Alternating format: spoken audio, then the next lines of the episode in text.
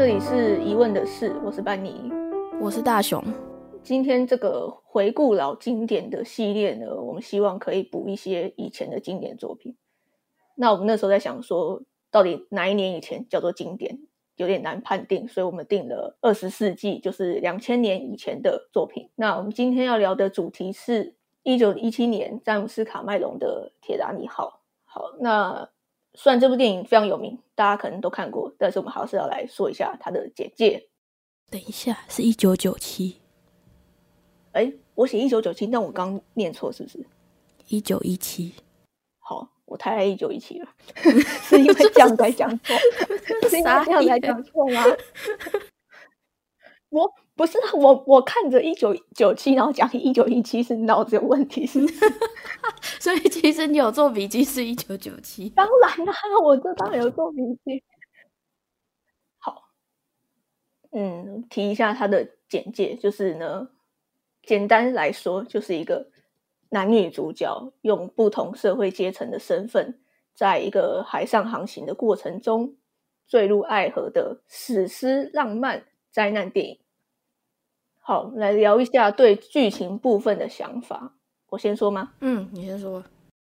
好，就是我真的是第一次看这部片，虽然就是因为非常有名，所以大概会知道一些剧情或是经典的桥段。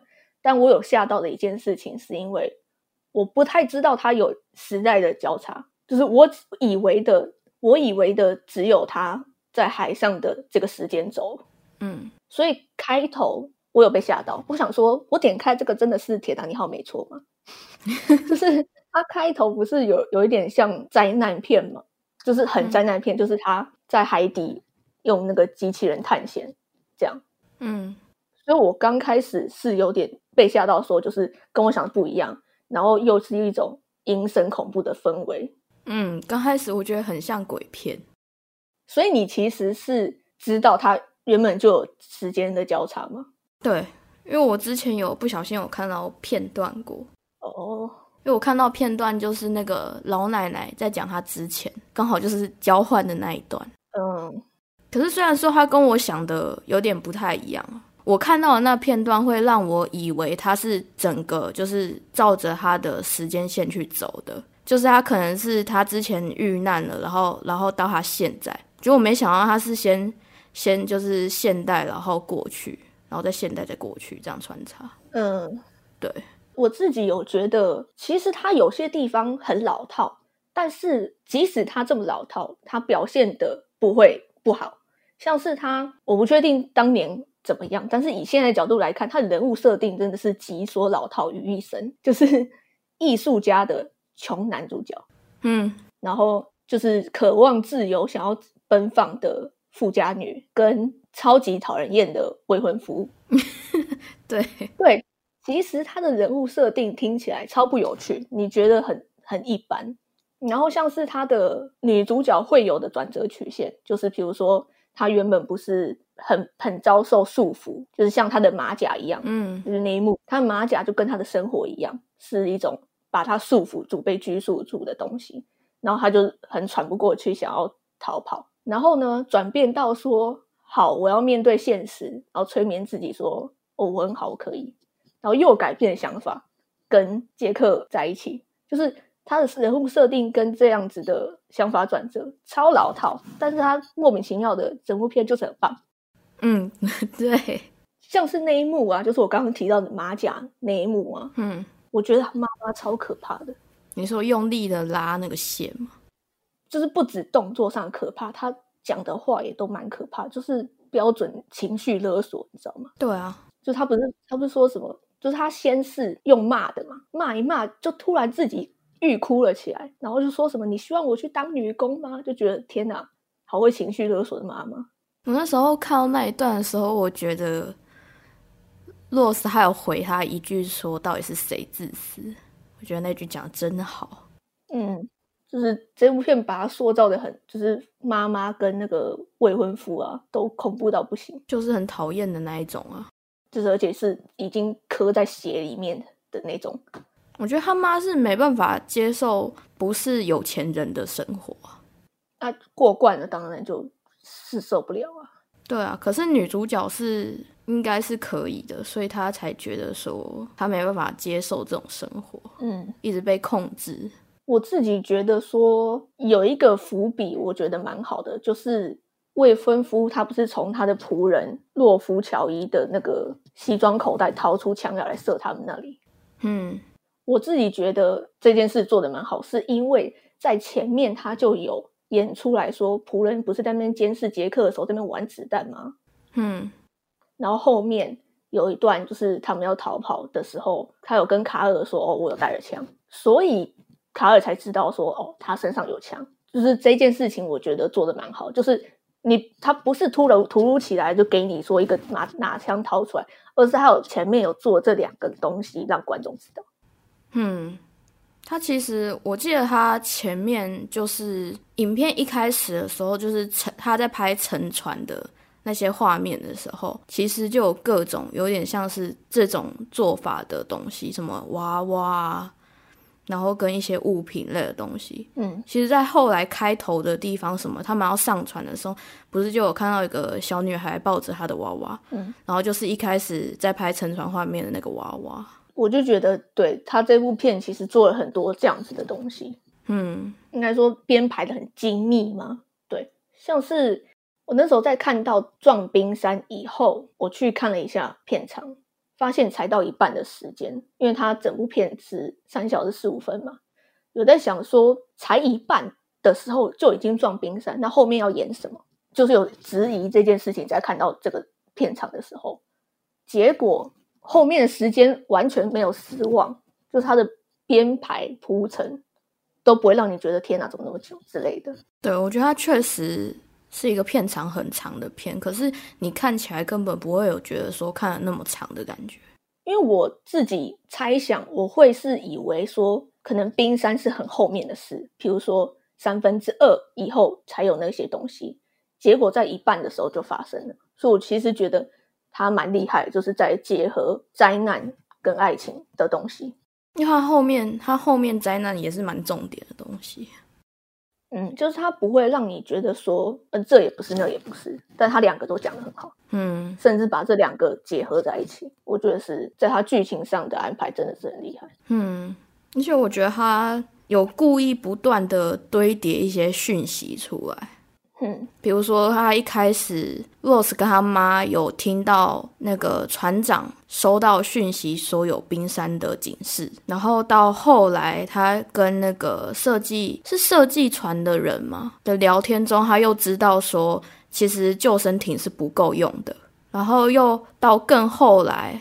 更后来有一段是他刚好直接遇到船长他们一群人，那那时候已经是撞完之后，他直接跟杰克有遇到船长一群人在讲说已经淹了，就是下面船舱已经淹了的事情，就是各种讯息在告诉你说即将要发生的事情，然后到最后发生了。我觉得这个堆叠是还不错的。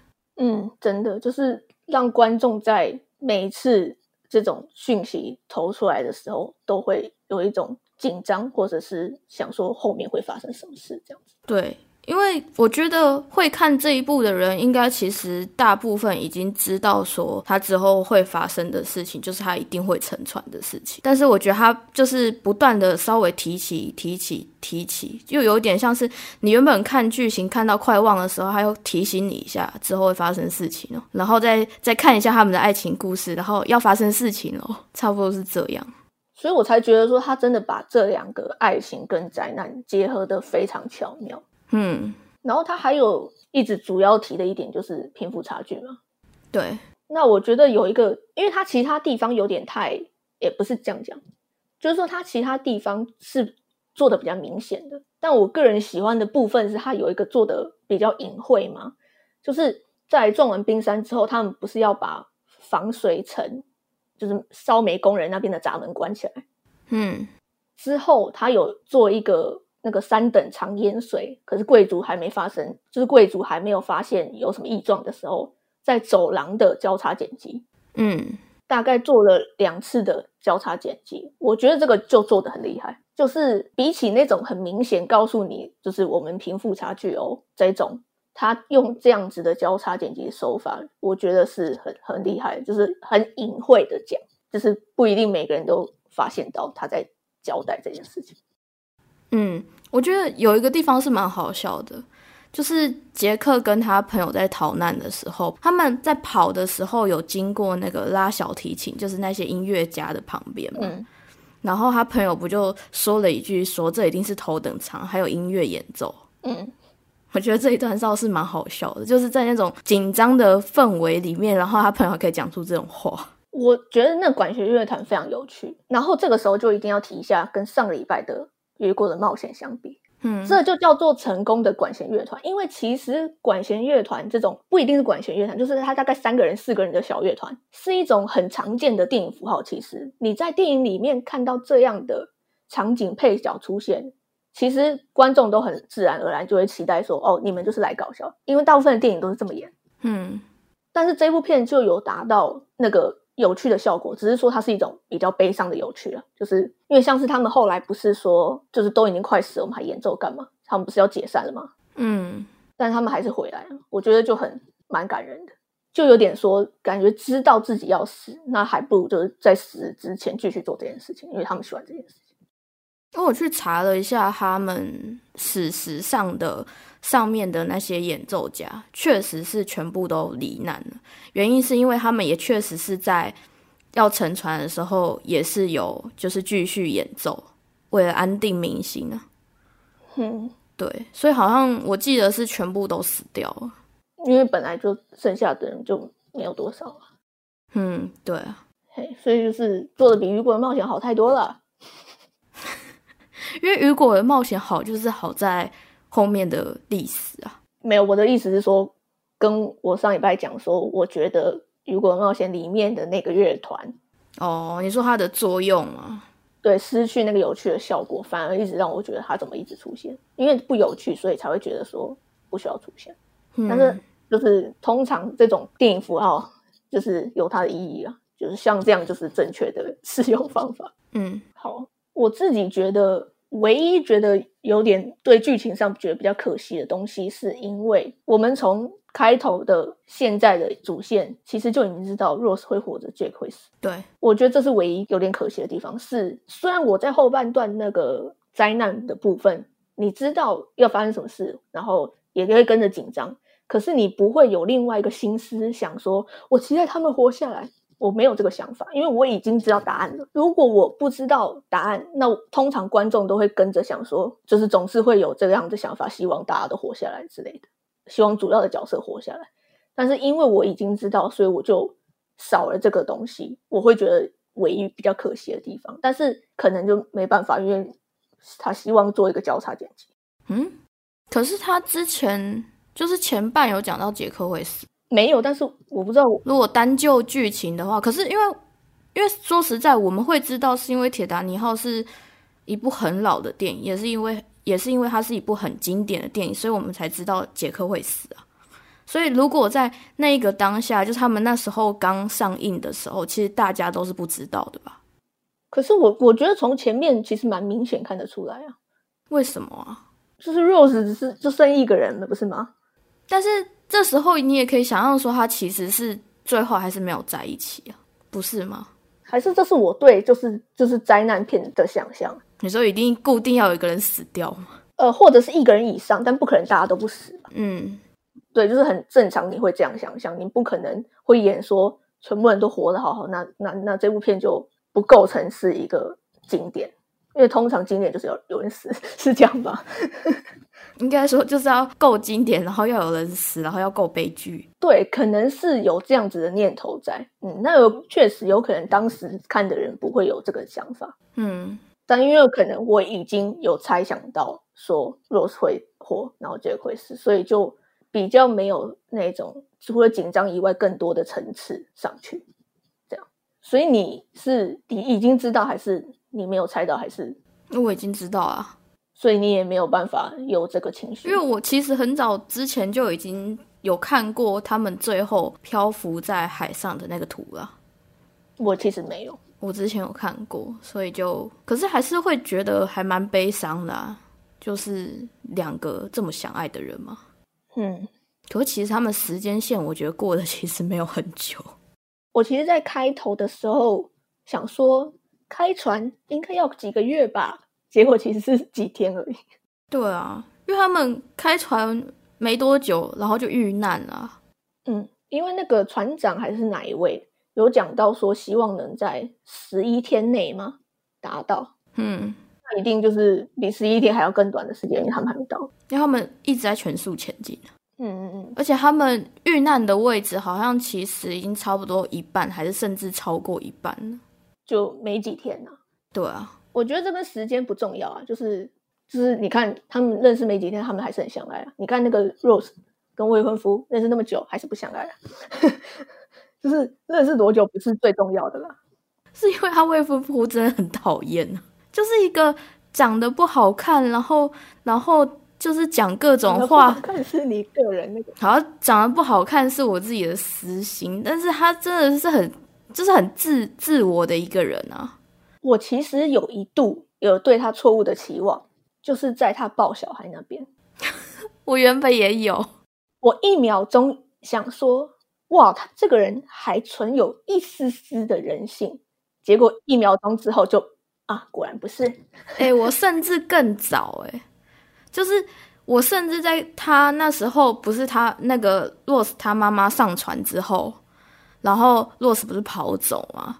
嗯，然后原本那他未婚夫也要上船了，但他最后还是选择他要去找那个女的。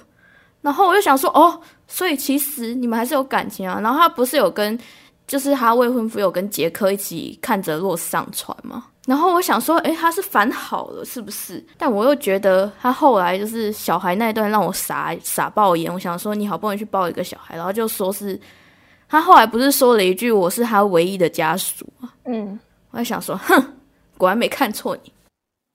可是你知道他为什么愿意让 Rose 上去吗？因为他已经付钱搞定好他自己的位置了。如果他没有做这件事情，他会让 Rose 上去吗？不会，绝对不会啊。因为他一定把自己摆在 Rose 前面，当然，因为他是非常自私的人啊。对，所以为什么他肯做那件事情，只是因为他已经不担心了，他才有办法做到这件事情。如果他连自己都管不好了，他哪可能管别人当然啊，但是那一段他在劝弱上去的时候，只会觉得杰克更感人，因为像他不是跟杰克说你也很会演戏吗？嗯，因为杰克其实知道他自己没救。对啊，那可是他还是愿意骗洛斯啊。虽然说他未婚夫不是有在旁边讲一句说什么“我会带他，我会带杰克两个人一起走的”，嗯，但根本就超骗的。啊。不，但是不重要。对杰克来说，只要洛斯能上船就好了。这就是杰克跟那个未婚夫卡尔的差异啊，可悲。可是我原本就是在他们就是洛斯不是后来要跑上船吗？嗯。然后不是跑跑去跟杰克拥抱在一起，然后他未婚夫看到这个画面的时候，不是就是有一种傻眼，但是又觉得他们的感情是那么的深，但后来又觉得被羞辱了，才开始拔枪去追他们嘛。但我后来觉得他那个后来拔枪去追他们，是因为他的钻石在那边呢。不是他，我觉得他应该不记得这件事情。他记得，是吗？他记得啊，他后来没追上之后，他的那个仆人不是就是就是被他把枪拿走那一个又追上他来嘛，然后他还向他他那个他未婚夫还向他吼道说：“我钻石还在他那件外套上面。”可是我觉得，我觉得他那个时候的生气比较像是就是更小更小气，讲的好烂，更小更久气，对对对，就是。比较像是他自信心的受损，就是他觉得他地位很高，什么都有，有钱又有权有势，然后可是搞不定一个女人。对，比较像是那个他们两个，就是 Rose 跟杰克给了他羞辱感，而不是当下那个钱的问题了，就是他的面子或者是什么。因为他给我的感觉就是更像是他那时候不是看到之后那种失魂落魄，然后才突然醒来，然后拔枪去嘛。但是我后来有看到，他其实有讲到那个导演后来有讲到，他有把其中一段剪掉。那一段是他拔枪去之后，他其实有跟杰克有打戏，但他那一段被掐掉。但其实他确实就是要抢那一个钻石。哦，但不知道我我我自己的感觉是这样子，就是我在看那一段的时候，嗯，我还以为他不记得了。他记得啊，但是 但是他没有追到他的钻石啊，他很崩溃，甚至他后来他们不是获救了吗？他还是在船上船上找洛斯，我觉得他不是要找他的人，他是要找他的钻石啊。啊，我没有想到这一层去，我只是真的以为他是在找他。不不不，你怎么会你怎么会想他是在找他呢？因为即使他即使他并不是真的爱 Rose，那也是一个很正常的动作，就是找你认识的人，这也是很合理的。是我看的太那个嘛，太邪恶了嘛？我真心觉得他真的是在找钻石，就是找 Rose，只是为了找钻石。哦，那不然，哎，他后面不是有提到说，就是他下船之后有去索赔那个钻石的保险吗？嗯，对啊，你如果只在意他，你如果是在意他的人的话，根本不会马上去索赔吧，而是要努力找到那一个人吧。哦，虽然说我觉得他有一部分可能是因为他根本不知道他是不是还活着啊，嗯，但我觉得更大的可能是他只想要找那一颗钻石，因为那一颗钻石真的非常值钱。对他刚他好像是说五六十克拉，对，而且它是蓝色的。不过我觉得认真说起来的话，其实他未婚夫还蛮可怜的。那当然，因为就是还是算是一个被背叛的人啊。对啊，我觉得就是因为他太不讨喜了，所以大家并不会可怜他。但认真说起来，他是非常可怜的，就是被自己的未婚妻给背叛。然后重点是，大家明明就知道那个是他的未婚妻。同时，大家也看着他的未婚妻去跟另外一个男生在那边就是纠缠，我觉得基本上面子上挂不住啊，一定的。对啊，就是这件事情，就是经典故事，也不是经典故事，应该说就是我刚刚提到的老套人物设定里面会发生的事情，就是刚讲的穷男富家女未婚夫。你看这种组合就很经典啊，就是老套，但是大家又爱看啊。嗯，就是即使大家都知道说富家女这样算是背叛了未婚夫，但是未婚夫有太多讨人厌的点，所以他逃离就会变得合理啊，这是没办法的事情。然后穷男又很符合他的想法，对啊，穷男又帅又有艺术造诣，有没有？重点是还体贴，造诣啦，吓死我了！哦，造诣吗？就是像他不是开头在上了船之后，不是在摆他那些话吗？嗯，然后未婚夫跟妈妈根本就不懂啊。对啊，还他不是未婚夫，还在他们饭局上面有说他跟他的艺术的看法是不同的嘛？他们还提那个那个毕卡索，然后未婚夫说这个家伙怎么样都不会红，超强！我那时候在想说，毕卡索躺着也中枪，就是因为那时候。可能毕卡索还不红的时候，对啊，所以其实他们两个不管是个性想法上，还是你看艺术的看法，就是完全不合美。嗯，所以他会爱上一个会画画的艺术家男，那很正常。你觉得有有一部分也是因为杰克跟他后来就是有种像是知遇到知己的感觉。嗯，因为他懂他的，他懂他对艺术的看法，然后甚至。杰克也带给他更多，就是外界事物的一些一些认知啊，带他去那个下等船舱，有没有去体验生活？因为他那个是他平常生活上完全不会不会有经历过的东西啊。就是虽然他渴望，但是他又不敢真的跑去尝试啊。对啊，然后好不容易有一个有一个人，然后愿意带他去尝试，然后他就是一个直接陷进去。对啊，就是他比较喜欢有才华的人，跟有钱的相比。对啊，虽然说嗯，实际情况不允许他负债累累。所以其实我在做功课的时候，有看过有人的评价很凶猛，是指什么？就他把他把这部片讲的很难听，他觉得弱很恶心。就是像你刚刚提到的，他其实负债累累，但他居然不顾现实，不顾他妈妈，要去跟一个穷男在一起，然后，然后又算是背叛未婚夫。对，但这个算是比较理性的看法，也不说理性，就是嗯，每个人有每个人想法，只能这样讲。嗯，所以对他来说，就是觉得整部片都恶，但我觉得这有点那个比较比较过头一点的想法。那讲的蛮难听的，可是我觉得他也是讲的也蛮对的。啊因为确实他讲的也是事实啊。嗯，只是对一般人不会就是想的那么嗯不好的面相。但是我觉得，如果认真要这样子讲的话，其实他他最后获救之后，他不是直接改名字吗？然后去那段，其实我觉得很感动。有啊，他冠上他，他是冠上他的他的姓氏是吗？嗯，就是冠夫姓。对啊，那一段我就觉得好像稍稍有点小小的不合理，虽然说是还蛮感人的。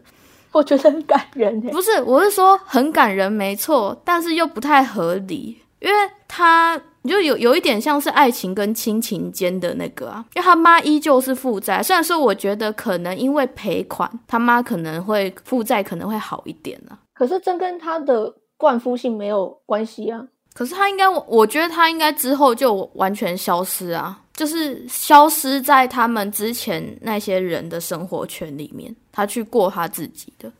呃，所以怪不得你说那个 Rose 冠夫姓这件事情很不合理。如果他妈妈活着的话，他又跟他们脱离关系，那确实就有点像我刚刚提到那个很恶意的评论讲的，就是其实 Rose 这个人真的蛮，嗯，就是认真讲起来不是很 OK 啊。对，如果就是如果你要去细谈他里面的他有些所作所为，还有包括就是明明有船可以坐，但是一直要逃回去这件事，对。很惹麻烦的一个人啊，其实，就是我看完之后超好笑。我看完之后的两三天都在想，都在想说他们有没有什么其他可以存活很多人的方法。我在想说，为什么他们不把船船那个什么船的那个船船板有没有直接割下来，然后就可以开始一个人一个人一个，反正他那么大骚，嗯，不会有人可以理想到这件事情吧？就是。哦，有在发生事情当下确实啊，而且你这个是已经预想到说好我们会没救，所以我们要在船绑上等。可是你一开始不会有这个想法，可是到他们后来在那边跑来跑去，知道真的出事的时候，都就是船已经各种下沉的时候，那你也没有空拿你的刀在那边割船板啊？是没错啊，我我我也我也是看到斧头之后才想到可以可以砍那个船船板来那个当那个救生艇。也不是，就是你就只是漂浮，对，就反正就是一个漂浮，至少不会泡在水里面的那一种。但其实我后来觉得，因为他们不是说什么后来落水之后大概三十分钟会没救吗？就是三十分钟，好像是三十分钟到一个小时吧。但我那时候就在想，因为他们不是那时候杰克被绑在很下面的船舱嘛，然后他们基本上已经有一半的水是。就是浸在浸到他腰部以上啊，嗯，然后我想说，那这样子是不是算他其实早就已经泡过头了，但他还活着？不是那个泡水，不是只说泡水会死掉，而是他站在他有东西可以站着，所以他只是湿淋淋的状态，他不会真的怎么样。可是他们不是后来有在船屋各种跑，那就不是就泡在水里面 所以重点不是泡在水里啊，而是你要花力气啊。你比如说好了。他在绑在被绑在那里的时候，他不是有试图就是站上桌子椅子吗？哦，嗯，他是有一个地板可以支撑他的，然后他也不是泡到全身。那那个他们在那跑来跑去也是一样，他踩在地板上，他有办法，就只等于说你去游泳池里面，你只泡到脚，你一直泡，一直泡，一直泡也不会出事啊。但是在海上，你只有一块板子，而且只有把手放在上面，这样子支撑。你当然会因为出力，然后让你的更失温嘛。嗯，对啊，所以他们那边人不是被冻死的吗？对，因为后来都是被冻死的。对，那据说当时其实有一件很好笑的事情，大家在讲说是 Rose 太胖，所以不够那个板上上去两个人。对，因为他那块板子其实蛮大块的。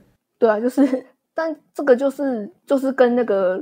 Rose 讨不讨人厌，这一样不重要了，因为，嗯，两个人都活着，这部片就不经典了，只能这样讲。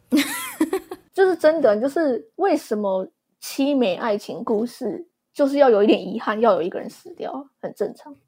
嗯，你如果是一个很完美的 Happy Ending，那它就不会留在大家记忆里那么久。嗯，对，有时候时候就是必须要有这样的设计，所以就是那个。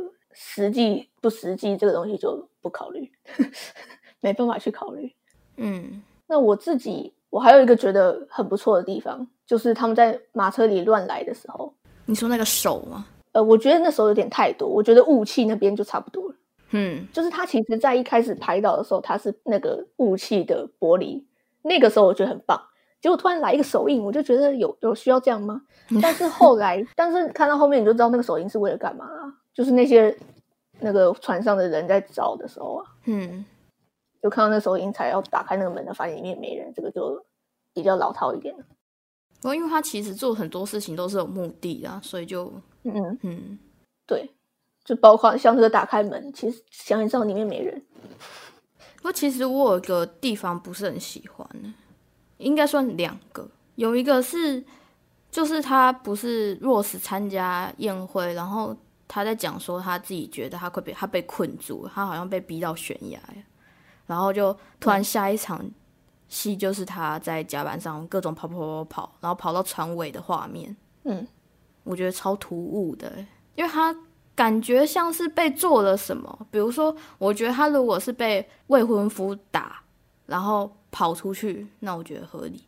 可是我告诉你哦，我觉得这是一个很对他来说压抑是一个日常，他不是需要有人对他做了什么。比如说，当你处在一个你很不喜欢的环境，我倒是还蛮能同理的。就是比如说，好，我必须要参加一个有很多陌生人，我明明不喜欢的一个聚会，但是我还是必须要去参加。那那即使那些人没有对我做什么，我还是会感到不舒服啊。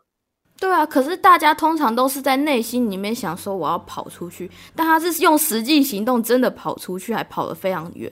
就是对他来说，那是一个长期的压抑，而不是只在那一瞬间发生。那他就是可能到达他的一个临界值而已啊。嘿，我是这样想。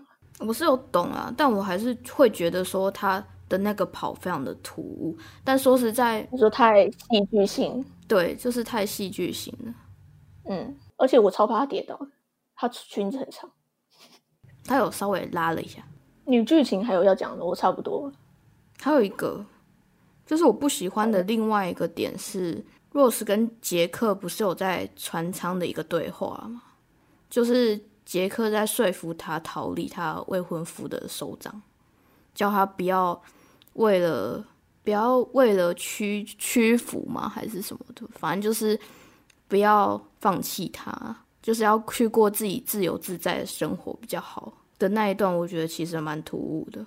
你说的是把他拉进一个小仓房那里吗？对跟他告白那里？对，嗯，因为我觉得，第一，你在前面你就没有主动，应该说我们都没有看看到杰克他有去主动找女主角，但是你在那个时刻，然后突然就突然去找他，然后甚至是你直接已经冲到头等舱要去找人家了，我觉得还蛮怪的。我觉得他们俩应该都有点，就是彼此知道对方的想法，只是没有明说而已。应该是知道啊，但我就是会觉得说杰克有点太突然。就是太横冲直撞。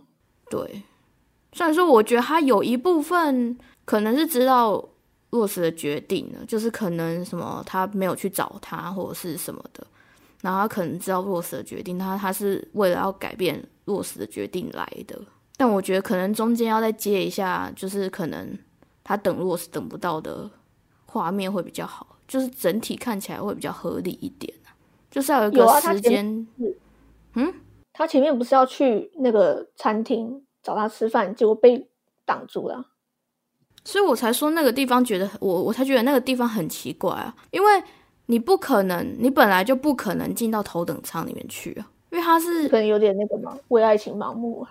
哦，好啊，这样子讲也是，这样讲也是可以啦，但是我是觉得真的蛮怪的，嗯，我自己比较喜欢 Rose 的演技，蛮自然的啦，看不出什么毛病。但里奥里奥纳多其实有时候有一点不自然，因可是他们两个年纪应该差不多，他们两个那时候都应该都是蛮新的新人才对。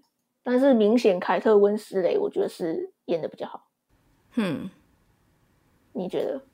我觉得嘛，说实在，我觉得演未婚夫的那个演的超烂的，可是他那么讨人厌，不代表他演的好的吗？因为他就是要演一个讨人厌的角色啊。我觉得他演的烂的原因，是因为他有一幕在跟 Rose，然后还有另外一个就是船的设计者嘛，在对戏的时候，就是 Rose 听到说，就是就是他们之前不是有谈过说他们救生艇是不够的嘛，嗯，然后那个设计者讲完这句话之后，Rose 马上就有一个表情，就是就是他知道这件事情的严重性的表情，可是。他那个未婚夫就在他旁边，所以脸其实也也是蛮特写的。然后就在他旁边，可是他的未婚夫显就是显现出来的是一个茫然。可是明明拍那一场戏的时候，就是拍他们在说那个救生艇有几艘这场戏的时候，他未婚夫是走在 Rose 后面，甚至是跟他们有对话的。哦。但他未婚夫完全就是没有任何表情，就是一个你知道为什么吗？这个我觉得是，说实话，我那时候觉得他的茫然是茫然很对，是吗？因为这艘船那些有钱人从来都没有在乎救生艇，你说所以他忘记是很合理的吗？只有 Rose 有在在乎救救生艇，他不是还追问他说那为什么会不够这件事情？他们那些有钱有势的人从头到尾都一直说哇，铁达尼号好大，好厉害。然后绝对不会沉。对，其实，在前面有非常多次这种对话，然后你也知道他们的呃名人的交流，其实没有任何的意义可言，只是在维持一个奇怪的关系。嗯，他们的谈话内容不重要，他们也没有真正在听彼此在讲什么，非常的表面，应该就是这样的表现。所以我那时候觉得那个茫然是他就是要茫然，没错。嗯，即使他曾经听过这件事情，他一定也没有把它放在心上，那就更不会记得哦，因为他不当一回事。对，所以像是已经发生事情，船上的员工在跑去跟头等舱的客人讲说，好像出事了什么什么的时候，他们不是都还是要继续喝茶干嘛吗？嗯，你记得，就是没有人把这个事情当做是一个严重的事情，因为全他们全部人都认为说。不可能会成，铁达尼号那么厉害，他们没有任何的觉得会有坏事发生的可能，甚至到了就是在要搭船的关头，连 Rose 的妈妈都还在那边讲说，我不想要跟他们挤在一起。哦，有啊，他还跟女仆讲说，回去帮我把暖气打开，我待会要喝茶。没有，他后面不是还有，就是真已经要搭船，他还在讲说，有啊，他在讲说这个船舱有没有分等啊？对，就是。所以就是他们面对不了现实，他们不懂现实是什么。嗯，嘿，就是他们其实平常根本没有在听那种重要的对话。嗯，或者是说，就是他们除非真的要死了，才会发现啊，原原来现在是发生这么可怕的事情。嗯，就是很很活在他们自己世界的人呐。嗯，嘿，然后我自己是觉得迪奥纳多在最后跟 Rose 趴在木板上那边讲话的时候，迪奥纳多其实那个冻僵的演技有点尴尬。我自己觉得会吗？我觉得还好哎，就稍微有一点点。我觉得他那时候不算是很会演。我觉得我可能前面看了雨果，所以我觉得他们两个还演的还不错。不要跟雨果演，不要跟雨果比较。被雨果伤害的太深了，害我觉得天哪，你要两个都演的蛮好的。我觉得凯特温斯雷有入围了女主角。嗯，里奥纳多我就不记得了，应该是没有。他，我跟你讲。他就是一直都没有得，好，一直到《神鬼猎人》才得。我知道，所以大家都觉得他很可怜。不过，其实他到底演技好不好，我我不知道，因为我他后来的片我都没有看。我其实很少看他拍的电影，不知道为什么。我好像有看过他的那个《全面启动》，然后《大亨小传》《华尔街之狼》。那你有觉得演技怎么样吗？觉得演技倒是蛮好，但他年轻时候真的长得比较帅啊。我觉得后来就变成一个大叔，有点可惜，长歪了。可是我觉得这点不知道算是好处还是坏处。就是坏处当然就是变不好看嘛。那好处是，好像他以前就真的是因为长得太帅，就有点被人家会有一种花美男的那种印象嘛。就是会跟他的实力会有点，就是会把他认为说啊，你就是一个帅哥。那你一定就是只能演这样的角色，那你一定演不好戏，可能会给人家一种既定印象嘛。嗯，对，所以就觉得有好有坏。对啊，有好。虽然就是真的真的差的很多。这真的差蛮多了。他感觉就是以前是那种很好看的那种花美男，然后到现在就是一个壮壮的大叔，哎，而且是差别是到了你有点找不出这真的是同一个人的那种感觉，没没有到那么扯啦。有他五官轮廓其实还是有的，只是他脸就是变肿，变肿讲到难听哦，没办法，然后就是看他那照片就是变肿蛮多的。还有一件事情就是声音差的也很多，那时候他应该还没变声吧？那时候已经二十几岁了啦，这二十几岁吗？对，他跟凯特温斯雷一样大，然后看起来比较年轻，那就真的是你看，就是他他的脸就是。给你造成的影响，你以为他年纪很小？他脸看起来是真的年轻很多。好，那这部片，我觉得我们一定要来提一下，就是配乐哈。我自己觉得整部片的配乐都非常好，嗯，但是一定要提的一首歌，当然就是那个西林迪翁的《My Heart Will Go On》嘛。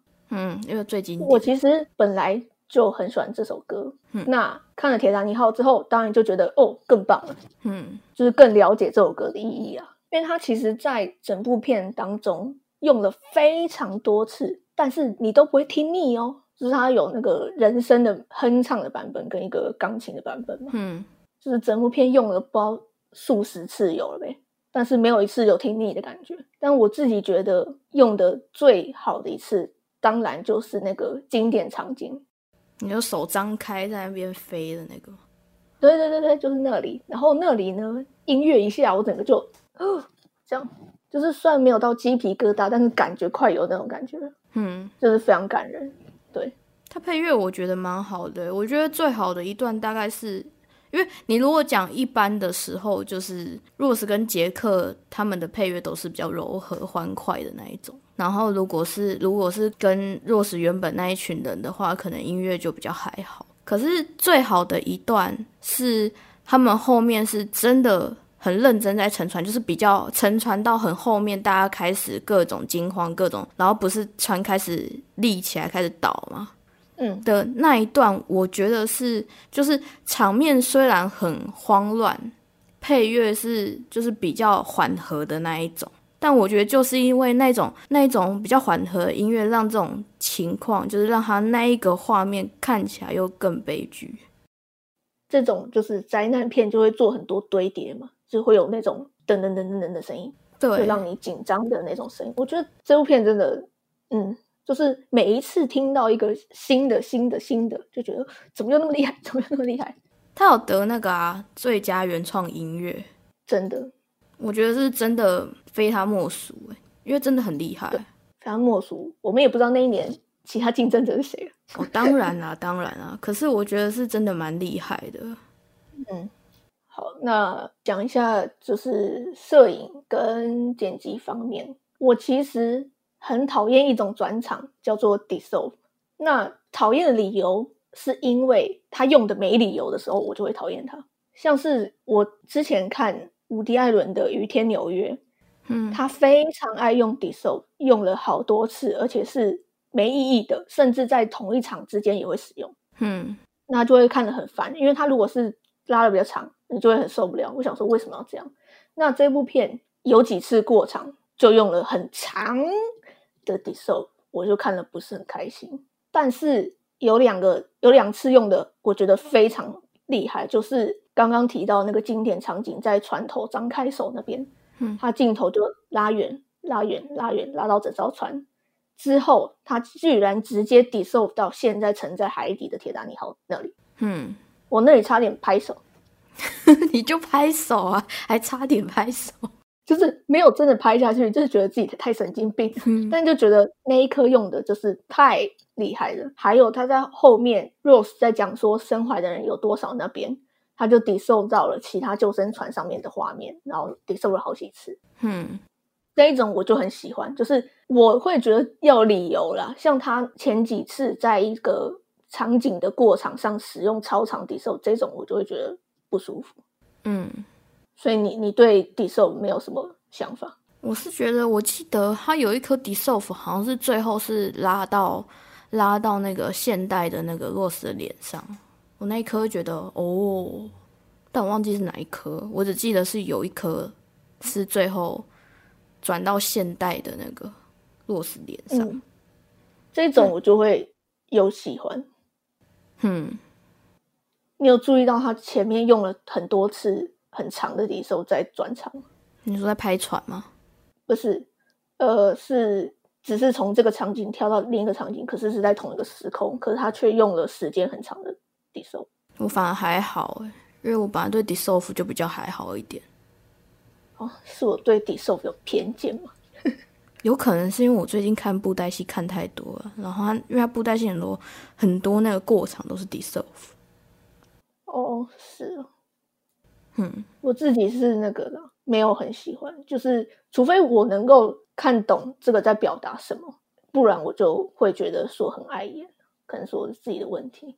嗯，那摄影我喜欢的地方是他 Rose 在接过杰克投递给他的纸条的时候，他不是走到杰克在的那个楼梯那个时钟那边，他们要去排队。嗯，他用了很类似像第一人称的那种感觉，他包括镜头的焦段也是。让你觉得很像有第一人称的感觉，然后后面去了派对之后也持续这样，我觉得很厉害，就是他塑造一种临场感，嗯，让观众也可以投入在那个场景里面。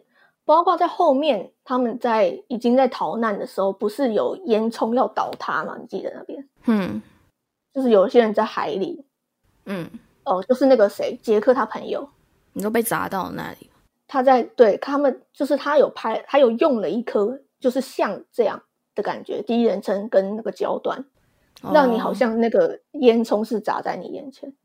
我觉得这个真的是做的有够厉害，临场感，嗯，就是灾难片最需要的东西。你说营造那种感觉嘛，临场感的感觉，嗯，对啊，你才能够就是好像你才有办法跟着这些主角情绪紧张或者是什么的嘛，嗯。呃，摄影的部分还有一个就是说，有一个地方我觉得拍的超漂亮，就是他们偷情完之后，不是在绕跑吗？嗯，绕跑我有经过那个烧煤工人那边的地方，嗯，然后那边真的是厉害到不行，它的那个光靠的就是那个火光而已，所以它的火光是从那些烟雾透出来的，嗯。然后配上他们奔跑，然后他们奔跑，其实他有做了微微的慢动作调整，嗯，所以那个画面真的是美到不行，就是从烟雾透出的火光，然后两个人慢动作的奔跑，然后穿过那个烟雾出来，又差点拍手，就就你就看这部片就各种拍手，是没有真的拍，就是心里有觉得嗯那种感觉。可是我在这边有发现穿帮。好啦，因为我之前有查到资料说，因为他们那个锅炉当然不可能像史实一样造多大嘛，所以他们那个锅炉里面的就是在锅炉就是在锅炉街的那些演员啊，他们其实有故意找身高大概一百五左右的演员，所以他们若是他们在跑的时候，你有发现他们有一些镜头是由下往上的，就故意不是由不是由上往下的。然后他唯一一颗有上往下的呢，就刚好拍到那个其中一个在旁边的那个工作人员呢，他垫了一个箱子。可是垫箱子没有关系啊，就是要让他们的人物比例看起来比较那个啊，因为若斯跟杰克会比那些人都还要高，所以他必须要让他们的高度都合理嘛，不能太矮。因为他们原因原因是因为他们要让那些。锅炉间看起来比较宏伟、比较大，因为是一艘很大的船嘛，所以他们必须去找这种比较小的演员。可是比较矮的演员会有问题，就是你当主角群站在他的旁边，就是跑过他旁边的时候，你是需要去把它垫高的。嗯，然后我就看到那个箱子。你是说你在别科没看到，但是在这科看到了？对，因为他他那一颗是唯一一颗比较。由上往下拍的，因为它前面几颗其实它跑过的那几颗其实不是，不管是平视还是由由由下往上拍，都是比较多这一种。然后它那一颗是唯一一颗由上往下拍的，就我就穿帮。因为如果一直有箱子就无所谓，它就只是在那箱子上。对，可是它是只有那一颗才有，嗯而且你会很明显的发现，他那个人物的比例跟杰克的人物比例，他是比杰克矮的。嗯，对是完全没注意这个。我也是查了资料，然后今天再重新看的时候才发现的。我刚刚讲到，就是他在奔跑的时候做的稍微的慢动作处理嘛，他其实在这整部片中其实用了很多次。那唯一有一次，就是刚刚有提到的卡尔从他仆人掏枪那个，他用了非常的慢的慢动作，嗯其他时候他都只是做稍微，就是可能一般人还不会看到的那种程度。嗯但是他那一颗用了非常慢的慢动作，我就是有傻眼到。其实，很故意啊。但是我有去想，说以前的年代是不是流行这件事情？就像很多港片以前打斗会做那种慢动作，你知道？嗯我就在想说，可能是以前流行那样，但是现在在看就觉得慢动作这种东西有点太突兀了，就是因为他那个做的非常刻意嘛，还切了好几个 cut 吧，在做慢动作这件事情，就是做他掏枪出来。嗯，那个不过我觉得他是对啊，因为他是情绪上的故意的。因为我记得慢动作有一部很经典啊，是那个谁啊，那个谁演的？谁？突然有点忘记那个谁了。反正他就是他那一个慢动作成经典的原因，是因为他是一个要下腰然后闪一颗子弹。嗯，不可能任务啊！对，然后是不可能的任务吗？哎，不是吗？我有点忘记那个演员叫什么了，但反正汤姆克鲁斯哦。不是不是汤姆克鲁斯，反正就是因为有那一个慢动作，然后之后大家有时候有时候拍这种比较紧张时刻的戏的时候，会用那种慢动作。可是我觉得他的那种慢动作应该跟这个是不太一样的。我觉得他这个慢就是铁达尼号的慢动作，应该只是想要强调他的危机的感觉而已，紧张感。骇客任务嗯，对，骇客任务。好受不了，想查一下。好，那后面来小小题外话一下，讲一下导演。嗯，你会发现他是那个世界上最会赚钱的导演，有啊，你是说他的票房十八亿吗？就是他全球最高的电影票房，目前第二名是《阿凡达》，第三名是《铁达尼号》，两个都是他的。对啊，而且我记得《铁达尼号》好像称霸了十二年，从它上映之后称霸了十二年，然后然后后面之后《阿凡达》对又称霸，之后才被他自己的电影用打破，没有，然后后来也隔了蛮久才被《复仇者》打败。就是去年嘛，去年的那个终局之战，真的蛮变态的。而且这还是那个哦不考虑通货膨胀的情况下哦，嗯对啊，所以就你知道更更夸张。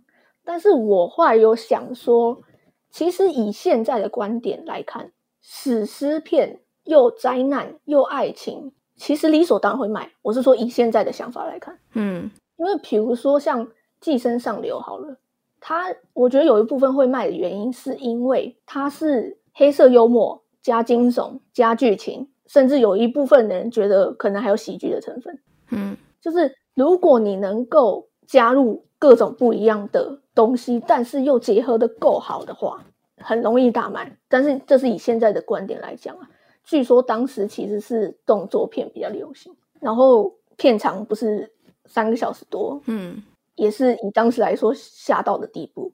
然后其实成本好像是也是当时最高的电影，两亿。两亿美金。然后就说片商其实超差的，可是说实在，他们那时候有说，就是导演他自己也有说，应该说他们那时候是因为电电影制作公司是要因为想要长期跟他合作，所以他们其实一开始并没有看好《铁达尼号》这部电影，是为了想要跟卡麦隆长期合作，所以才同意他这个案子。但没想到后来花了这么多钱，甚至他自己都有砸钱下去啊。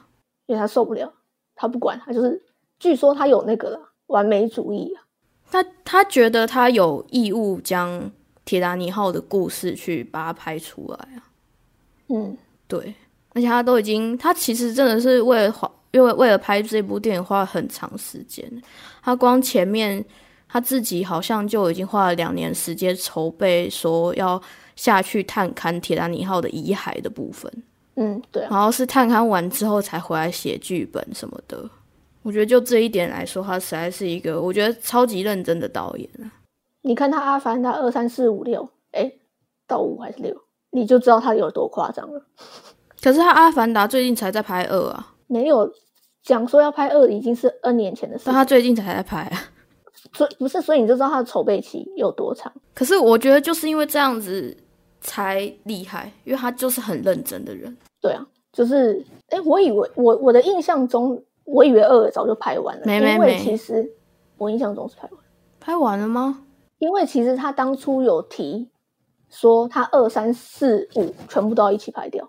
那有可能那个、欸，因为我前阵子有看到他那个《阿凡达二》的新闻，其实已经讲很久了，因为他呃已经隔了蛮多年嘛，跟《阿凡达一》的时候，嗯，他只是一一定一拍完一就马上在想了，只是说说一直延期延期延期，但延期的原因一定是因为他的就是他可能完美主义又想要搞什么搞什么搞什么，那现在好像他一直在往后延、欸，因为我记得《阿凡达》那时候有说二是要二零一九嘛，然后后来延到二零二零，然后现在我看他网络上是说要延到二零二二。呃，因为正常，因为现在疫情的关系，现在的延后就比较不是因为那个的关系，当然啦，而且我我前阵子，我跟你讲，我前阵子那时候我们说要，就是我们那时候说要看《铁达尼号》的时候，我刚好看到一个新闻，就是凯特温斯雷第二次跟这个导演合作，就是《铁达》，就是《阿凡达二》。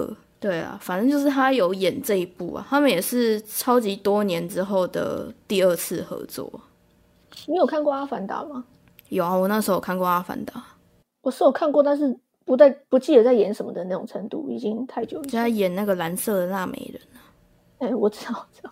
然后那个什么啊，他的辫子有没有有那个啾啾可以，就是有那个须须哦，可以好像是交流之类，跟树可以交流。我只记得一点点内容，跟龙啊，跟龙，有树啦，有树啊，他们有一棵，他们有一棵很像神树的东西，我只知道可以跟他们那个坐骑交流。对，可以跟坐骑交流，它好像是跟坐骑连接的感觉。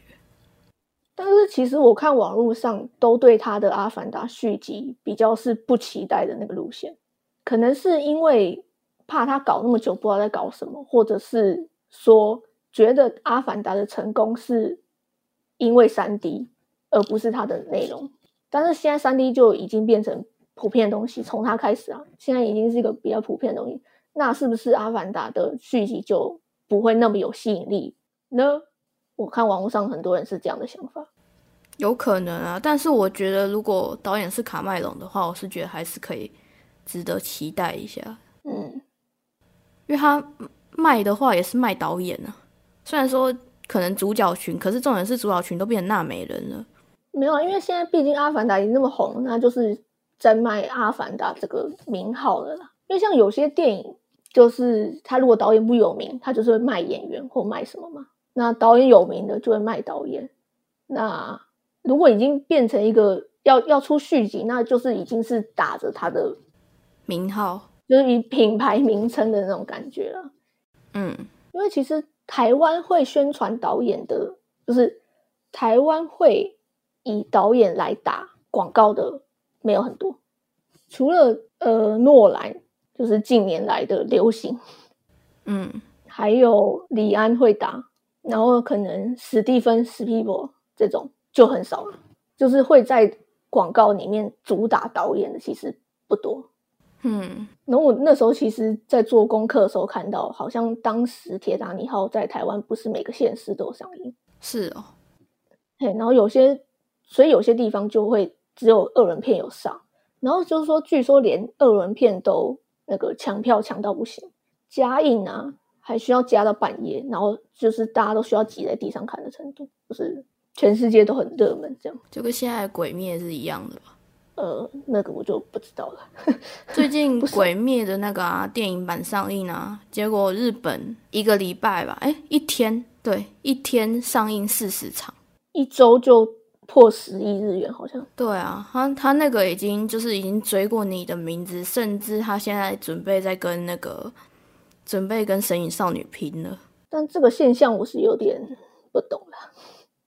我觉得有一部分可能是因为大家没有什么电影可以看，因为上映的电影真的很少。因为其实连台湾都卖的很好，《鬼灭》。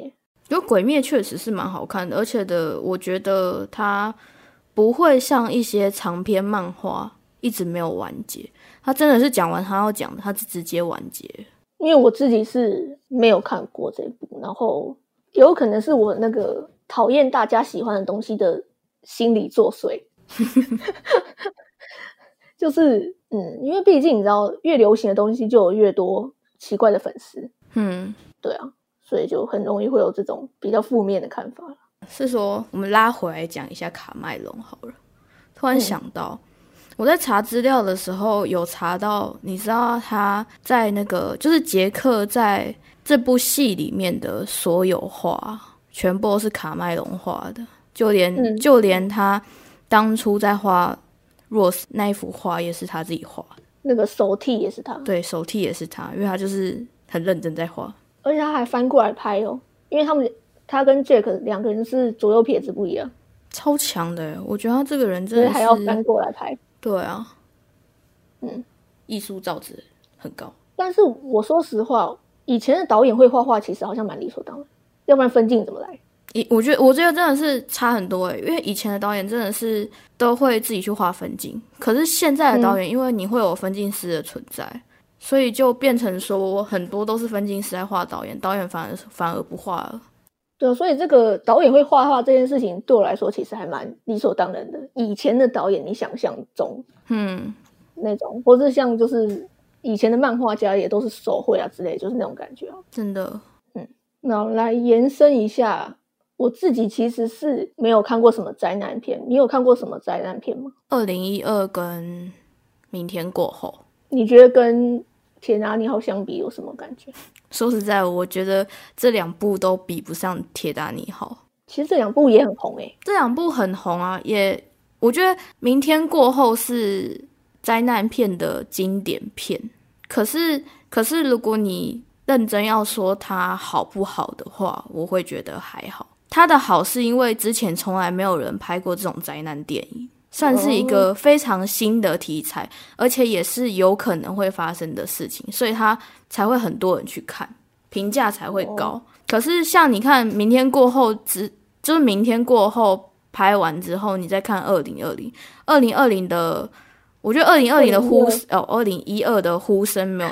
哎，我跟你讲，等一下，二零二零真的是灾难片哦。也是灾难片是吗？不是啦，我是说二零二零本来就是灾难的一年啊，是没错啦。反正就是 二零，哈，你跟我你跟我差不多嘛，就是一九一九九七 跟一九一七，不小心就讲错，哎，我讲的很顺的二零二零，好啊，对啊，反正对不对？反正就是二零一二的话，我觉得因为前前面已经大家已经有看过《我明天过后》了，所以二零一二的评价反而不高。但大家大家看的也都是那些什么什么哎水淹什么，就有点像什么水淹一零一之类的，然后海啸打翻一零一的那种感觉，还是打坏各种各种国家的一些经典标的什么自由女神像啊什么什么有的没的。所以你觉得它的卖点是在特效跟场面吗？对，我觉得其实明天过后也是，可是明天过后那时候因为它是有点像是先驱之类的。所以它变成说它是灾难电影的起源嘛，有点像元老的感觉，所以很难很难跟它做比较。可是若真的要说的话，这三部灾难电影，我觉得《铁达尼号》是最好的，因为其他两部的话，我觉得真的只是看特效跟场景而已，比较没有情感面的东西嘛。对，而且而且说实在的，你你二零一二跟明天过后，灾难片很容易就是会注重在刻画人性，可是你就知道人性就是那么的恶心，所以两个部分会变得太相同啊，看起来就会觉得还好。可是我觉得铁达尼号的优点是，它的人性是有好有坏的，它不会像它不会像就是二二零一二跟明天过后，虽然说也是有好有坏，但是篇幅很小。大部分都是自私的，他他比较比较是像在注重那种自私的人性的部分，跟铁达尼号差比较多。那我其实有想到《失速列车》第一集，虽然我没有看过《失速列车》，但是我有看过一些评价写到说，他觉得《失速列车》的成功就是在于，他即使是它灾难的铺陈，但是它加了很多情感的东西进去。嗯，确实是有啊，我有我有看过这一部。哦，你有看？嗯，确实，它该怎么说啊？《失速列车》。应该说，它有分成几种人，一种是比较善良的人，然后一种当然就是相对比较自私的人，跟一种是会为了别人牺牲的人。然后他其实是有演到，就是《失速列车》其实是有演到说，你前面可能做了一件好事情，然后那个人原本也是一个自私的人，但是他后来为了报答你，所以他救了你，就是他。他被那些就是被感染者给咬了，反正就是为了要救其他人，就对他会有一个牺牲这样子。可是我说实在，我是觉得《失速列车》还好，因为看太多，应该说看太多这种对人性的刻画之后，反而会觉得无感，因为就会觉得说我知道你要干嘛，所以你其实猜得到他的脉络，是猜得到的啊，因为你光前面有一个。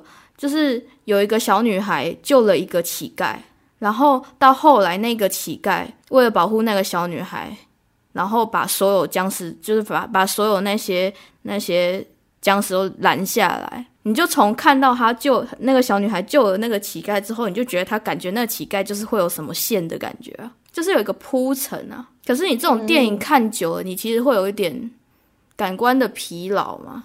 你会知道说你他接下来就是要讲什么，你反而那个感动点就没了。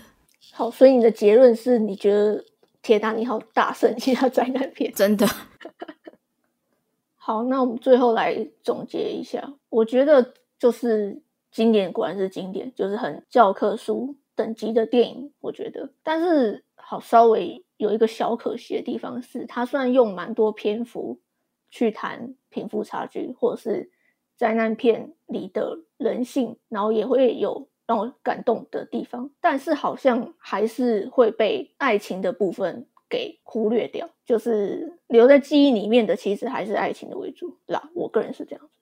好，那就是到了最后的给分数的环节，满分十分，你给几分？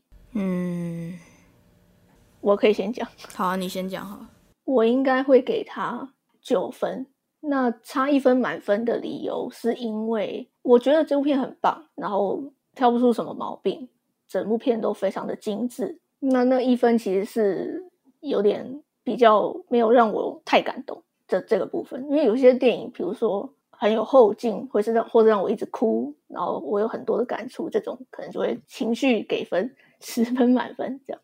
但这部片就是不算有这个部分，所以就是精致分九分。你呢？我应该九点五，因为我觉得它的整体上来说，不论是剧情啊，然后还是演员的演技啊，跟导演认真拍出这部戏的用心程度，我觉得它值得九点五分。然后。唯一有点小小可惜的是，可能是因为那时候的技术没有到很好，所以它有一些特效，有一些场景的特效，我觉得没有做得很好。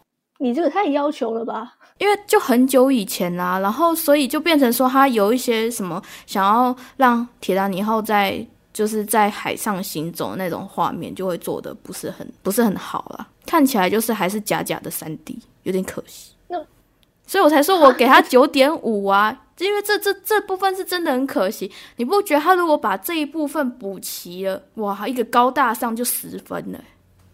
没有，不可能补齐啊！当时就是做不到。对啊，当时就做不到，所以我在说很可惜嘛，九点五啊。其实我在看这部片的时候，也有我当然也会有想到这件事情，但是我马上就想到了卡农，就是相隔了这么多年的卡农做的比这个还烂哦。可是没有啊！可是你自己想想看，钱也有差。呃，当那是当然，那是当然。所以我的意思是说，在那个年代那样，其实我觉得一定是很屌的，一定是很屌的啊。嗯，因为光他们可以就是把他们那个什么铁达尼号的一比一模型做出来，我就觉得超强的，而且是可使用的一比一模型。对对，他做了很多就是实景跟动画上面的搭配嘛。我觉得最厉害的是他那个啊，就是头等舱的那个大厅，就那个楼梯有没有？我觉得超漂亮的，而且是完全跟铁达尼号几乎是一模一样的。嗯，对啊，但你还是给他扣了零点五分。哎，九点五很高嘞，我很少九点五的电影哎。好，对啊，好，那么今天的讨论就到这边。我是班尼，我是大雄。好，谢谢大家的收听，拜拜，拜拜。